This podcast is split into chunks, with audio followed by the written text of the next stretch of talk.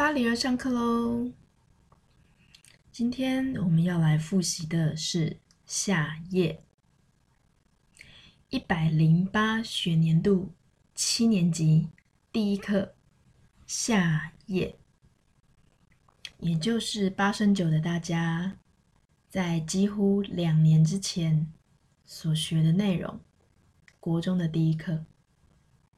现在回头看这首诗呢，会觉得很简单。但是虽然简单，它所含有的深刻的意义以及写作手法呢，却能够给我们很多的提醒。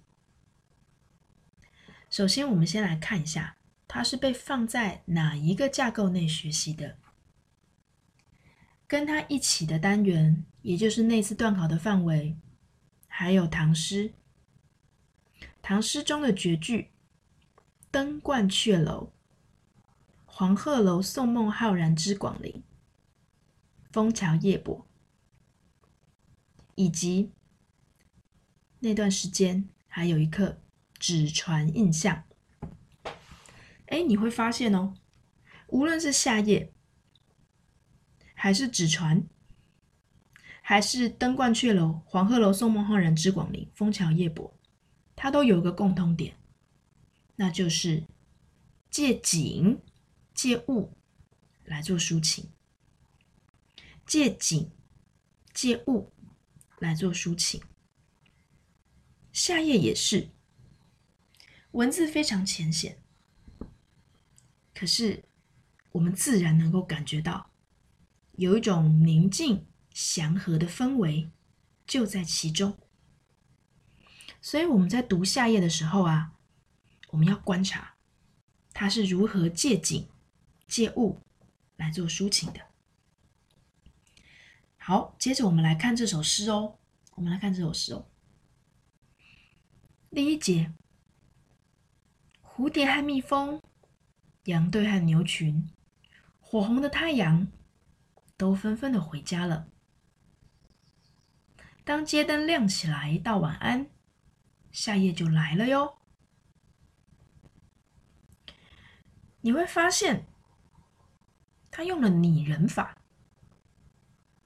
把不是人的东西，把它想成人，做出人会做的动作，用的很自然呐，用的非常自然。这个手法，你会在八年级的《田园之秋选》。西北雨那一刻，再一次看到。哎，顺便回想一下，西北雨里面，乌云、雷电、大雨，啊，他也用了一些拟人的手法，跟夏夜这里一样，用了修辞，可是你觉得很自然，为什么？因为用的好啊。为什么用的好？因为合适那个文本该呈现的样子啊，蝴蝶、蜜蜂、羊对牛群、火红的太阳，啊，给人一种非常丰盛、非常美好、非常温暖、非常热闹的感觉。他们纷纷的回家，然后街灯还会亮起来，向村庄道晚安。这个最可爱了。火红的太阳，白日的温暖结束了。晚上难道很暗吗？没有啊，晚上也很热闹呢。晚上也有光哎。首先街灯先亮了起来，来道晚安。接着夏夜就来了。来了之后，还有别的光亮，满天的珍珠和一枚又大又亮的银币。满天的珍珠和一枚又大又亮的银币，热闹、美丽，嗯，而且还很有钱，嘿，是。我记得那时候有同学说，哎，觉得这个很有钱，哎，好，不过呢，有不有钱这件事情呢，请你回到你很小的时候，你可能看到亮晶晶的东西，你未必分得出来。它是实际上可以花的钱，还是只是吸引你目光的东西。总之，亮亮的、迷人、可爱。是的，夏夜就是这样。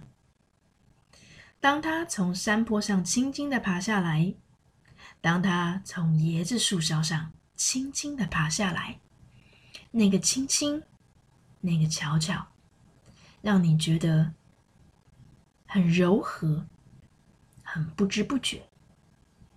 而在这种柔和与不知不觉之中，有一些温暖，有一些光亮，又再次的。来到了你的生命当中，而且他还使用一个很雀跃的口吻：“来了，来了，从山坡上轻轻的爬下来了。来了，来了，从椰子树梢上轻轻的爬下来了。撒了满天的珍珠和一枚又大又亮的银币。珍珠我们知道是星星，银币。”是月亮，满天又是星星，又是月亮，非常的灿烂，非常的热闹，非常的光亮。当然了，我们念过自然，我们知道月明则星稀，月亮很明亮的时候，星星看起来会很稀少。那是自然现象，可是这是一首诗啊。他想要呈现的是作者内心的一种期待、一种感受，他未必要完全符合事实。因为如果要完全符合事实，街灯亮就亮了，哪里会向村庄道晚安？这是一种情绪上的真实。而不是一种物理上的真实。他想要达成的，是作者想要传达给读者的那种温暖、丰富的感受。接着，美丽的夏夜啊，凉爽的夏夜啊，小鸡和小鸭们关在篮里睡了。听完了老祖母的故事，小弟弟。和小妹妹也合上眼睛，走向梦乡了。小妹妹梦见她变作蝴蝶，在大花园里忽东忽西的飞。小弟弟梦见他变作一条鱼，在蓝色的大海里游水。夏夜来了，大家该睡了。于是接下来。那就描述人类听完了故事，睡着了。山峦、田野也都睡了。他用拟人法的“睡了”来表示，从家里慢慢的安静，山峦、田野也慢慢的安静，大地一片温柔的寂静。但是接下来呢？哦不，在这宁静当中，还是有旺盛的生命力哦。比如说，窗外瓜架上的南瓜，绿色的小河，风从竹林跑出来，还有提灯的萤火虫，这些都是夏夜里面还在动的事物。那我们看看，他用了什么方式？南瓜在轻轻的爬，嗯，这个是视觉上的，能够看见的，虽然非常的难以察觉。小河低声的唱歌，这是听觉上的，这是听觉上的，人类能够察觉。夜风，哎，这是触觉上的。这是触觉上的，竹林，风吹过竹林，又有听觉了。接着提灯的萤火虫有视觉，所以这里他尽可能了，用了感官能够观察到的一些现象，视觉、听觉、触觉，来让你感觉到，其实只要你很仔细的在夏夜里面去感受，你会明白，温柔、安静、祥和之中，仍然有旺盛的生命力。尤其，你能够观察到这些现象，代表环境很安静，以及你的心也很安静。你活在一个很温暖的环境里面，因此你也可以察觉外在的许多温柔，是这样子的。好，哎，所以我这样子讲下来，大家会发现。基本用了一些手法，用了一些修辞，可是我们不觉得困扰，我们觉得很自然。他描写了很多大自然的景象，而且这些自然的景象带给你的感受，并不觉得烦躁，而是觉得安宁。那这种感觉又是怎么出来的嘞？哎，我们从头再来看一下，最前面火红的太阳，嗯，感觉那个红色稍微的暗了。街灯，嗯，感觉是黄黄的颜色，有温暖，可是却不那么热。再来，珍珠和银币，亮亮的，银白色的。接着呢，我们开始感觉到凉爽了。为什么夏夜美丽又凉爽呢？我们观察它用的颜色，蝴蝶在大花园里，色彩缤纷；而小弟弟梦见的是鱼在蓝色的大海里。哎，蓝色是冷色系呀。再来，山峦和田野，可能是绿色的。可能是大地色系的，那慢慢的睡了，颜色又更深了，冷色系的南瓜啊，南瓜可能是橘色的，藤蔓可能是绿色的，绿色的小河它特别标明给你了，跟那个蓝色的大海一样，都是比较深沉、比较冷的色调，夜风。竹林，哎，一样是感觉比较绿色的。提灯的萤火虫中间有一些亮亮的、暖黄色的，哎，所以大范围的是属于蓝、绿或是大地色系，这自然就能给人一种沉稳、安定、凉爽的感受。它在颜色的描写上是挑过的哟，自然能够让你感觉到。美丽跟凉爽，还有最后面的这些描写夏夜的生机，能够让你感觉到更加的安静。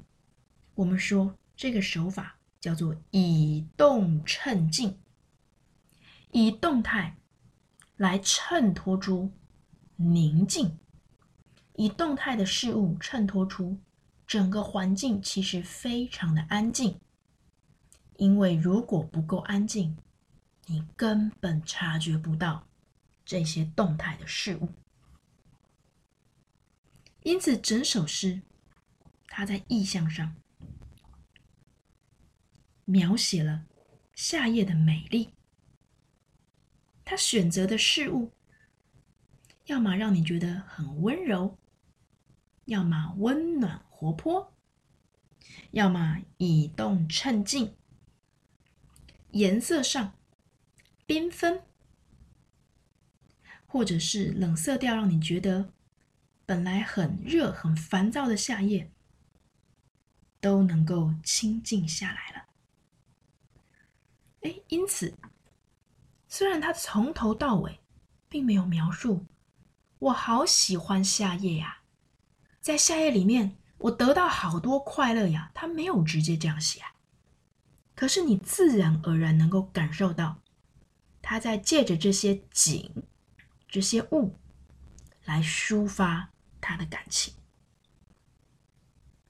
尤其我们知道，杨焕的童年并不愉快，他的童年遭到虐待，他也就养成了比较害怕、比较畏缩的个性。接着，他的人生也不由得他自己选择。很年轻就从军了，而且我们观看他的生卒年，他的人生非常的短暂，但是在他短暂的人生当中，他仍然写下了这样子美好的诗句。正因为没有，才在文学里面。去做出一些弥补，这样子的手法，未来我们可以观察到背影也有这样子的现象。不曾拥有的，或者是曾经哀伤的，我可以透过文字去做一些疗愈，也去带给别人另外一种感受。这是杨焕在做的事。我们来观察夏夜这首诗的写作手法。写作手法，首先，我们来看一下按照时间顺序的写法。这首诗很简单哦，可是简单之中，并不会让你觉得。我们来欣赏夏夜这首诗的写作手法。好，首先呢，它是按照时间顺序来描写的顺序法。啊，你说不就废话？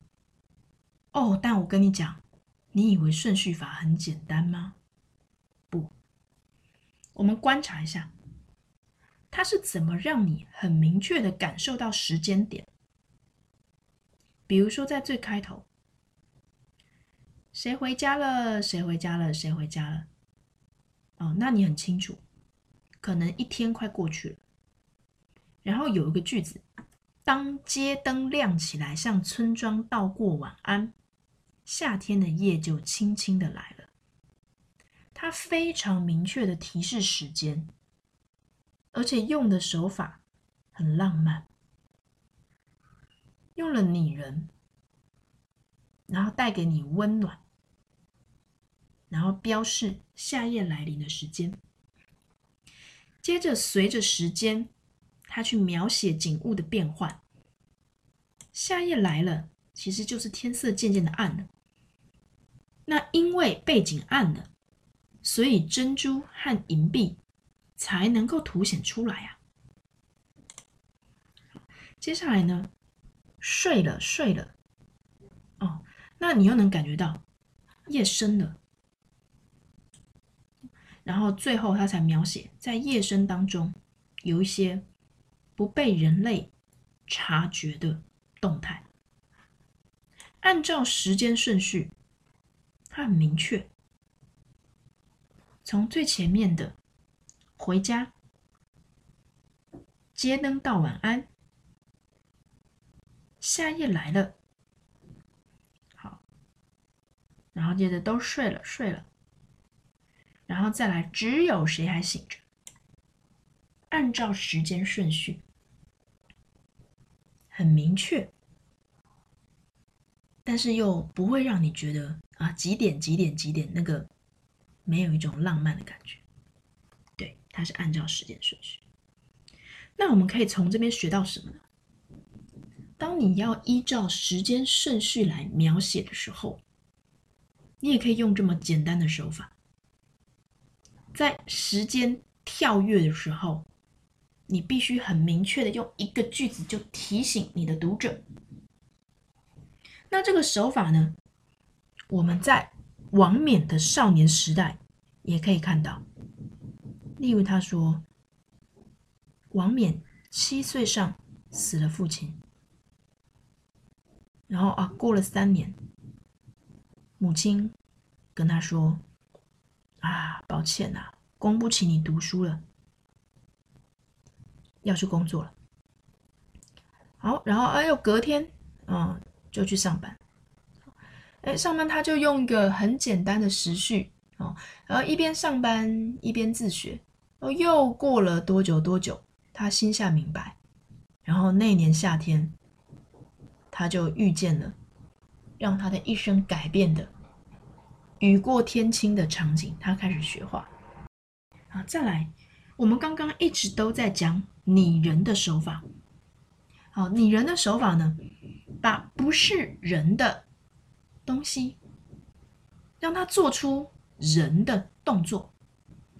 哎，注意这句话哦，不是人的东西，做出人的动作。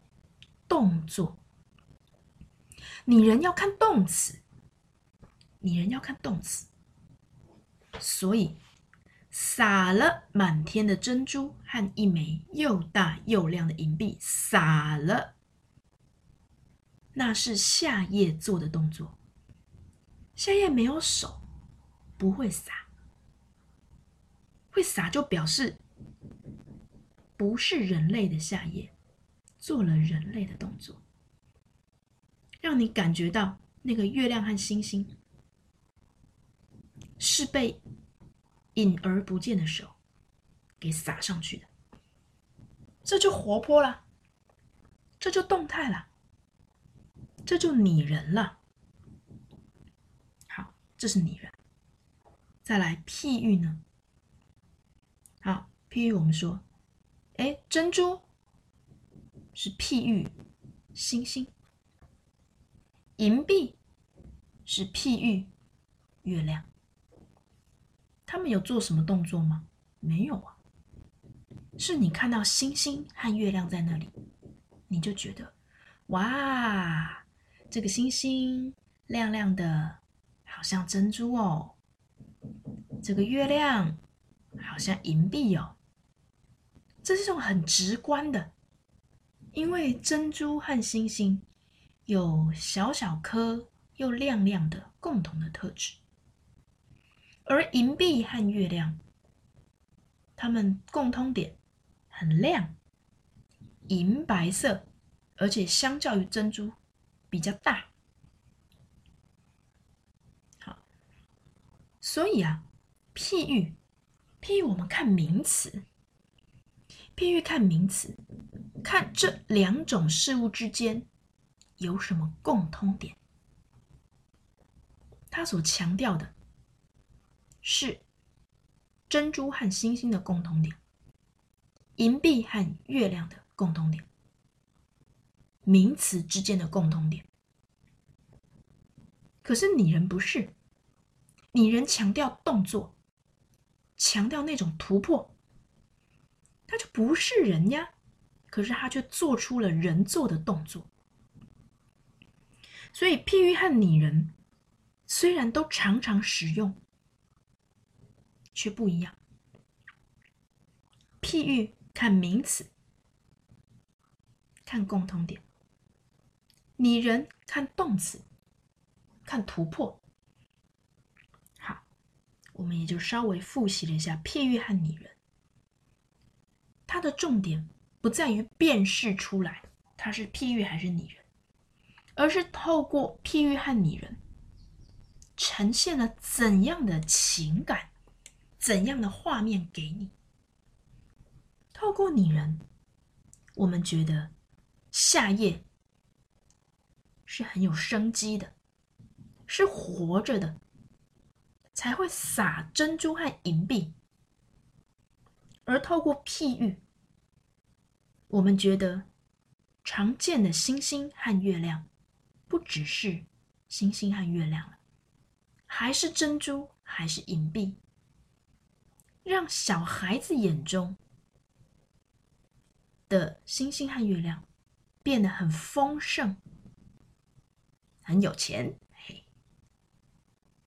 是的，好，所以重点是他们所呈现出来的感受，是这个夏夜很丰富、很活泼，很可爱，很让人眷恋。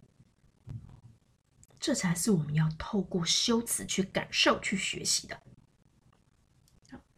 因此，你也感觉到这首诗的意象。哎，这个词你很熟了，意象。什么是意象呢？意表达的含义，象你所呈现出来的景象，意加象加起来，意象才是完整的。现代诗最重视的就是意象的经营，透过你写出来的东西，呈现你背后的意志，这才是最高招啊！意象可以写很多事，未来我们还学了很多，对不对？在你七年级下页的这个当下，因为你只觉得星星、珍珠、月亮、银币。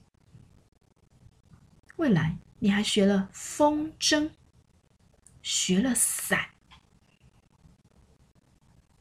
风筝是扶摇直上、很有希望的印象啊。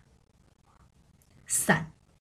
鸟翅出扑，以蝙蝠弧形的双翼，变成一个无懈可击的圆圆满的意象。好，所以意象，顺便想一下。好，再来，这首诗我们还能观察到现代诗的格律。什么是格律？哦，格子哎，感觉有框框哎。有限制哎，律，嗯，法律，我感觉有规定哎。好，那现在是有什么格律啊？没有任何格律。是的，现在是没有任何格律。句数、字数、押韵，通通都没有限制，爱怎么写就怎么写。但是这首诗，它没有符合任何格律，它就真的没有在手法上面有任何的韵律吗？哦，那绝对不是，它有韵律的。从最前面的“回来了，回家了，回家了”这种重复的，我们叫它类叠。哦，类叠在这首诗里很常见哦。来了来了，爬下来了爬下来了，啊啊！美丽的夏夜呀，凉爽的夏夜呀，好，谁睡了谁睡了，啊，还有谁醒着谁醒着，好，透过这些重复的堆叠，能够让你感觉到印象的加深。而且还能感觉到像唱歌一般的韵律感，堆叠同样的东西，我们叫做类叠。而当你把同样东西叠起来的时候，往往会形成类似的句法，那我们就叫它排比。啊，美丽的夏夜呀，凉爽的夏夜呀，啊，有类叠，又有排比。从山坡上轻轻的爬下来了，从椰子树梢上轻轻的爬下来了，泪蝶轻轻的爬下来，排比从哪里哪里爬下来。只有南瓜醒着，只有绿色的小河醒着，只有夜风醒着，啊，只有只有泪点。啊，谁谁谁醒着，谁谁谁醒着。啊，排比，去堆叠这些东西，形成音乐的韵律，也再次让你去感觉到意象上夏夜是如此的凉爽，如此的美丽。于是这首诗虽然它简单呐，可是它用的所有的手法，我们未来会发现。一直都还在用啊，一直都还在用啊。那如果要讲国学知识的话，这课还有一个提醒你，哎，词类的变化，词类的变化，火红的太阳。老师提醒过哟，词类不会固定哦，在汉语里面，那个词类啊，会根据你放在句子的位置有所差别的。火红的太阳，太阳绝对是名词啊。火红的形容词啊，火呢？哎，火听起来好像是名词吧？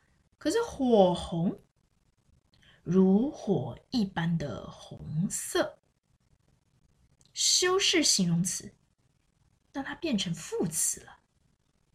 好，因此我们从火红的太阳这样短短的五个字，哎，我们可以来做一下词类的分析。